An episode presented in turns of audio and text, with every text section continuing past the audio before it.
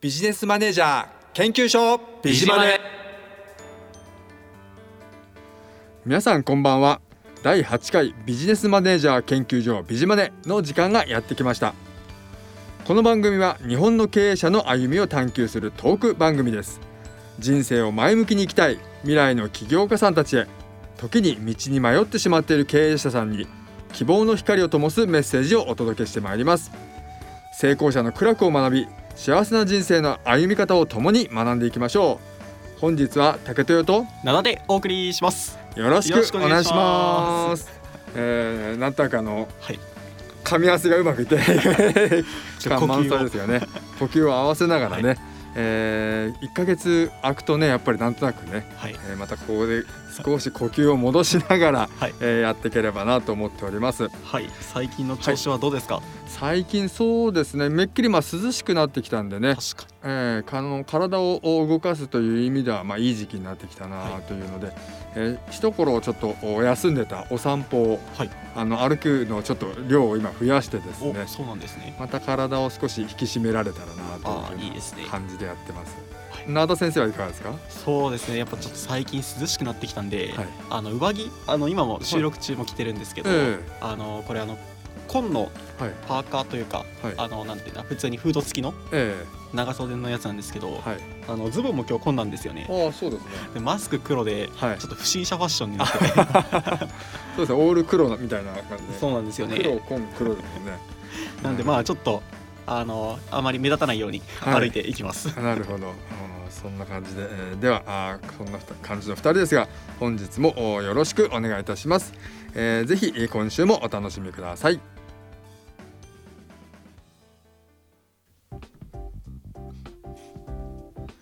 では早速本日の経営者を紹介してまいりたいと思います。えー本日はですね、えー黒船カンパニーというね、えー会社を経営されていらっしゃいます中村文明さんのおーまあ軌跡を紹介していきたいと思います。はい、えーこの方はですね、はい、えーまあ、方ですか？えーまあどんな方というとですね結構多岐にわたってるんで、はい、えー説明しづらい部分とあと、まあ、いつも名言をね、えーご紹介させていただいてるんですけれど、はい。おこの方のこの人生の歩み方まあ会社がどうこうというよりは歩み方が面白いというかえーそれしてそれを、まあ、前提とした、まあ、講演が非常に受けていると。はい、ということでね、えー私が実はどれぐらい前かなもう15年ぐらい前かな、えーこの方のお講演を知ってですね一度お、まあ、三重県の方なんですけど三重に行ってですね実際に話を聞きに行ったっていうね、はい、えーそんなちょっと追っかけをしたことも。大ファンじゃないですか。大ファンでですね、えー当時購入した CD をですね、まあ、あの CD がすりつぶれるぐらいっていう表現で合ってるのかわからないんですが、えーたくさん聞いた思いがありますね。それはあれですか、はい。公演のなんか録音した CD みたいな？あそうですね講演録をおまあ業者さんがあそういうなんていうか講演録はい。をまとめた、あまとめた CD を販売している業者さんの CD かを購入してで聞いてたっていうね。いやそれ CD が出るくらいのレベルというか、そうですね。まああの以前てっぺんのね大島、はいあの社長のお話もお取り上げさせていただいたのもそのお会社さんから出されてる CD を聞いて大島社長を知ったっていうあねのはい、そんな経緯がある。今その会社があるのかちょっとわからないんですけれど。そうですね。はい、ちょっと今度検索してみて、はい。もしまだ続いてたらひょっとしたらあのこの後の回でね、はい、えー紹介されるやもしれません。そうですね。はい、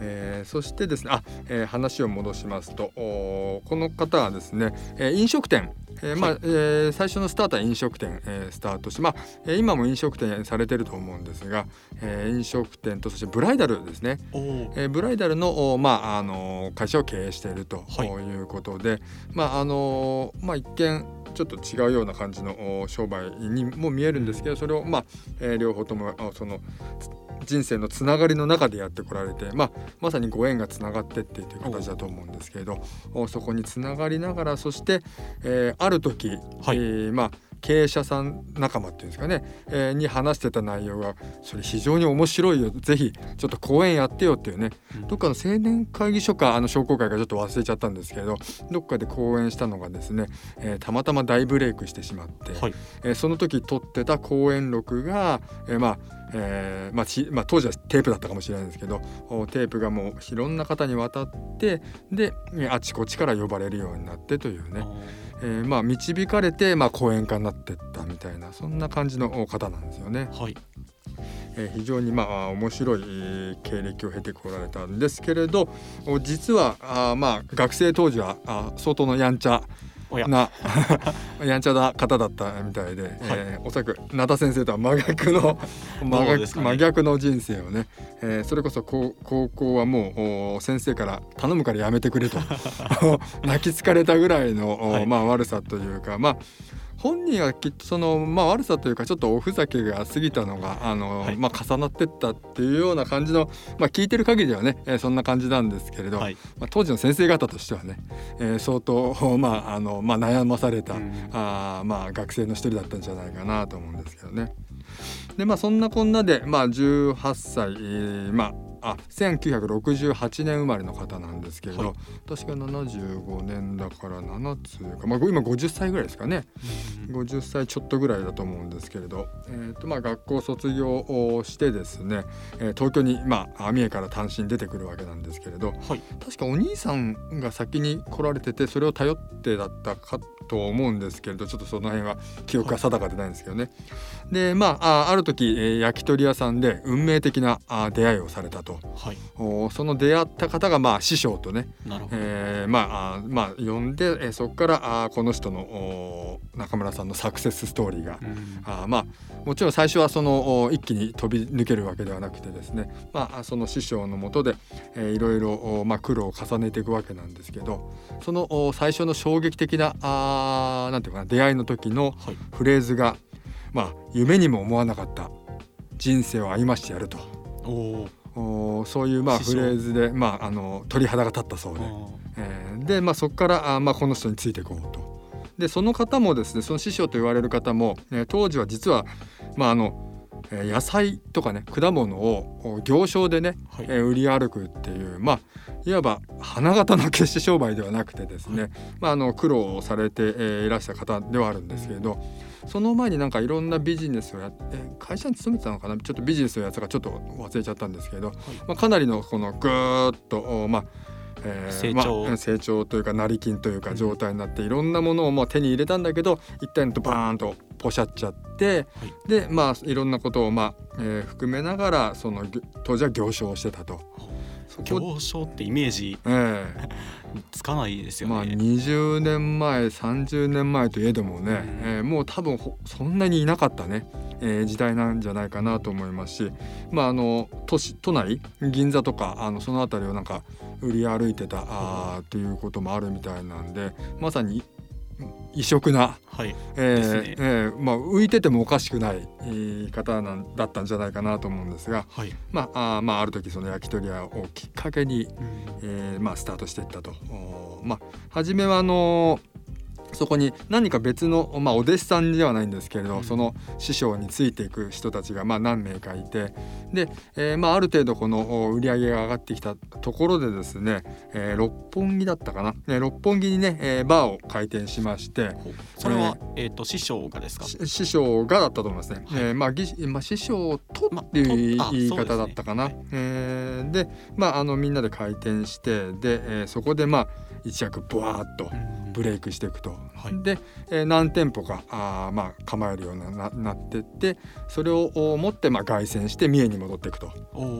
でそれが戻ったのが21歳だったかな。若いあそうですね。まだあの本当まあす数年でねもうぐっと上がってそして、えー地元に帰ってで、えーまあ伊勢の方でね、はい。えー10席ほどのショットバー黒船というお店を、まあ、オープンしたと。うん。いうのが、まあ、最初の、まあ、本人的なビジネスのおスタートと。いうことだったみたいですね。であのーこの師匠がですね、まあ、常々、えーまあ、口にしてたのがですねはい。何のためにやるのかと。ほそれを常に考えると、はい。じゃあお店を出す。何のためにやるんだと。じゃあこの車が欲しい。何のために買うんだと、あまあ、日常的なものから、えー、全てのものに対して何のためにっていうのを常に考えろというふうに、まあ、あの常々もうその社長あ社長じゃない師匠はね、えー中村さんにえー問いただしていったそうなんですよね。だからもう中村さんもですね、えーある程度じゃあ、えー店舗を、まあ、2, 店目2店舗目出そうとか3店舗目出そうとかってそれは何のためにやるんだって、まあ、当然聞かれるだろうということでもう問答をですね、えーまああのなんていうんですかあのおあらかじめ予習というか。あらかじめもう何段階もこう聞かれたらこうこう聞かれ聞かれたらこうっていうのをねもう縦横無尽に、まあ、逆にだからそこまで考え抜いてたからこそビジネスがしっかり組み立て構築されて、まあ、あうまくいったというところ。あと、まあ、根っからの、まあ、なんか人を喜ばせたいっていうね。えーそこの部分のお強く持ってらっしゃるう方っていうのをまあそれはあの生い立ち？生い立ちなんだよっていうのを、まあ、講演録でおっしゃってたんですけれど、えー小さい頃あの、まあえー大自然の中で育ったので、まあ、あのどっかで釣りをして魚を釣ってきたりとか、まあ、森に入って木の実をあの取ってきたりとかっていうのを、まあ、お母さんに持っていくわけなんですよね。はい。であのお母さんがそれをまた楽しみにえーしてたみたいではい。今日はどうだった？っていうのねでそのお母さんの喜ぶ顔を見たくて、えーまあ、毎日いろんなところに行っていろんなものを取ってきて「お母さん今日はこうだったよ」っていうのを、まあ、褒められたい一心と、うん。そしてお母さんがあーその喜びをねえー全身で表してくれるのであー人を喜ばせるのが楽しいんだなーっていうのをなんか体験的に積み上げてきたので、まあ、商売に関してもなんか人を喜ばせたいっていう思いがまあ蓄積していって、えーまあこの六本木でのね、スタートの時もまあロケットスタートじゃないですけどグーンと伸びてまあもちろん師匠からの教えもあったと思うんですけどね。もう行商の準備できてますね、まあもうそうですよね、えーまあ行商っていう時点でね、えー当時は本当に、えーまあもうもう今なんかね、えーひ一人も見かけないですから逆にねねまあ、こういう時代になっちゃって逆に、えー外で物売ったら危ないみたいなね、うんえーそんな時代になってしまうかもしれないんですけれど、えーまあ、そういううまあ、いろんなキャリアを積みながらですね、まあ、お店を開業していって、えーまああ人が喜んでくれることを繰り返していけば間違いないんだっていうのをね、まあ、字で、えー実証していったという、うんまあ、それでそこでも何店舗かね、えー作ってたという経緯があったそうです。で、えーっとその後ですねレストランウェディングですね、えーレストランウェディングの方の分野に、まあ、あのカーブを切っててですね。で、まあ、そのきっかけとなったのがなんかあの人のねえーブライダルのおお手伝いをおまあ、されてたみたいなんですけどそこでの、まあ、評判が評判を呼んでということで、じゃあ今度ビジネス化していってで、えーそしたらまたば爆発的にね、えー人気が出てしまってということで本当に、まあ、ちょっとでも人を喜ばせよう楽しませようっていうのが形にしていきながら何ていうかな雪だるま式に膨らんでいったというね、えーそういう経緯をお持たれてるんですね。なるほど。うん。なので、まあ、あの我々もつい、まあ、自分の利益というかね、はい。えーまあ、自分がちょっとでも得しようとかっていうのを思うわけなんですけれどおこの中村さんのおなんていうかな講演聞いててもおまあ、見た目はちょっとやんちゃしてたなっていう感じはやっぱ確かにあるんですけれどあの講演の話はすごく純粋さが伝わるというか、はい。あのあ一生懸命これやってこられたんだなひたむきにやってこられたんだなっていうのが非常に伝わるのが特徴のお方になりますね。もしかしたらそのやんちゃっていうのも誰かを喜ばそうとしてちょっとやりすぎてしまったみたいなああーそれもあるか感もしれないですね。じかもしれないですね。はい。えーまあそんないろんなエピソードをお持ちなんで私もつい聞き入ってしまってねあっという間にその実はあの公演聞きに行った時もですねあっという間に時間が過ぎてしまってあもう終わっちゃったのかっていうような感じだったんでね。まああのおそらく周りにいた方もそうだったと思うんですけれどそういう人を引きつけるうーまあ話術が取り立て上手という感じはないんですけれどけどなんなんか引き込まれてしまうというね。まあ、熱量も含めてなんじゃないかなと思いますね。えーそしてですねえーっとお結構いい、えー、時間ができましたね。はいはいそうですねえーそして、えーとまあ、最後にねお伝えしておきたいことがですね、えー、とこれはもう何度も何度も出てくるフレーズなんですけど「た頼まれ事は試され事」とおいうね、まあ、あのこの人の一番キーになる名言なんじゃないかなと思うんですけれどお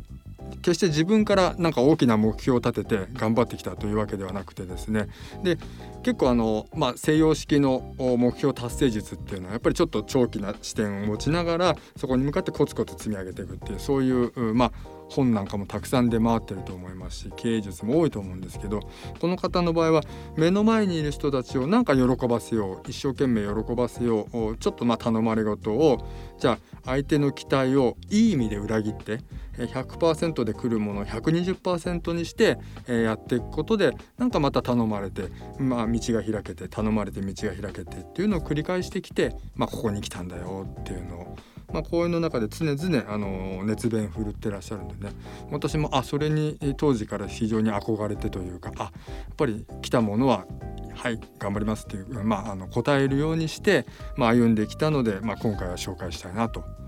いうふうに思ってまいりました。なるほどというところで結構あっという間に、えー、時間が来てしまったんですが、えー、最後に偏差値だけつけておきましょうか。はい、そんなやっつけみたいな感じなんですか？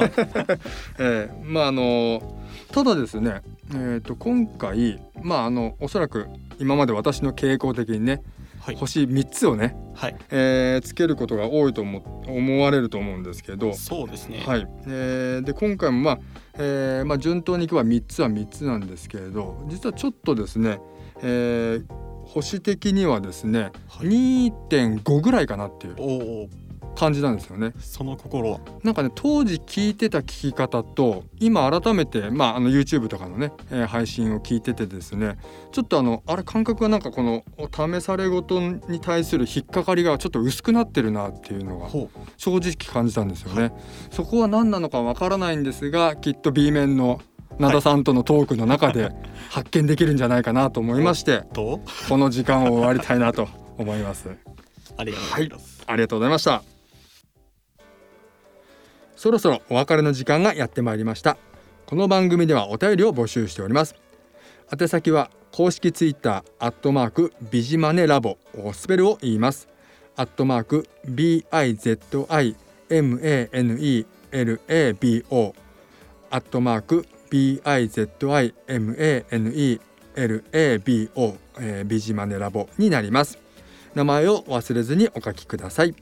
なお Spotify 内で、えー、ミュージックバンカーのポドキャストを検索しますと一覧にビジネスマネージャー研究所ビジマネが出てきますのでいつでもご視聴いただけます。あとですね、えー、我々2人のツイッターの方もご紹介しておきます、はい、えー、まず灘先生の方ですね、はい、アットマーク NADA アンダーバー RADIO PSNT 灘アンダーバーレディオ PS あパーソナリティか、はい、PSNT でパーソナリティと勝手に読んでます。はい、はい、えー、でしたね。はい、えー、そして、えー、私の方はアットマーク人災四四四レディオになりますね。J I N S A I 四あ数字で四四四 R A D I O ラジオになりますね。えー、こちらの方もぜひメッセージお待ちしております。待ってます。お待ちしております。何か告知事項ございますか？はいそうですね、はい、僕は特にはありません、はい、はいありがとうございます、はいえー、私も特にはですがまああの最近まあ17の方ね、はい。えー、ライブ動画配信アプリか、はい。えー、の17の方ですね、えーまあ、毎日もう間もなく5か月があ過ぎようとしておりましてまあ、順調にですね、えー、毎朝6時10分定例にですね、まあ、多少12分遅れることはあるんですけれど 定例で、えー、私の顔つきでね今は声だけなんですけど、はい、まあ、あの動画私の笑顔付きで皆さんにねメッセージを送っておりますのでこちらもよかったらあお立ち寄りいただければなと思います。はい、はい。というわけで、えー、第8回ですね、えー、A 面はここまで。お相手は竹豊と。野田でした。それでは B 面もお楽しみに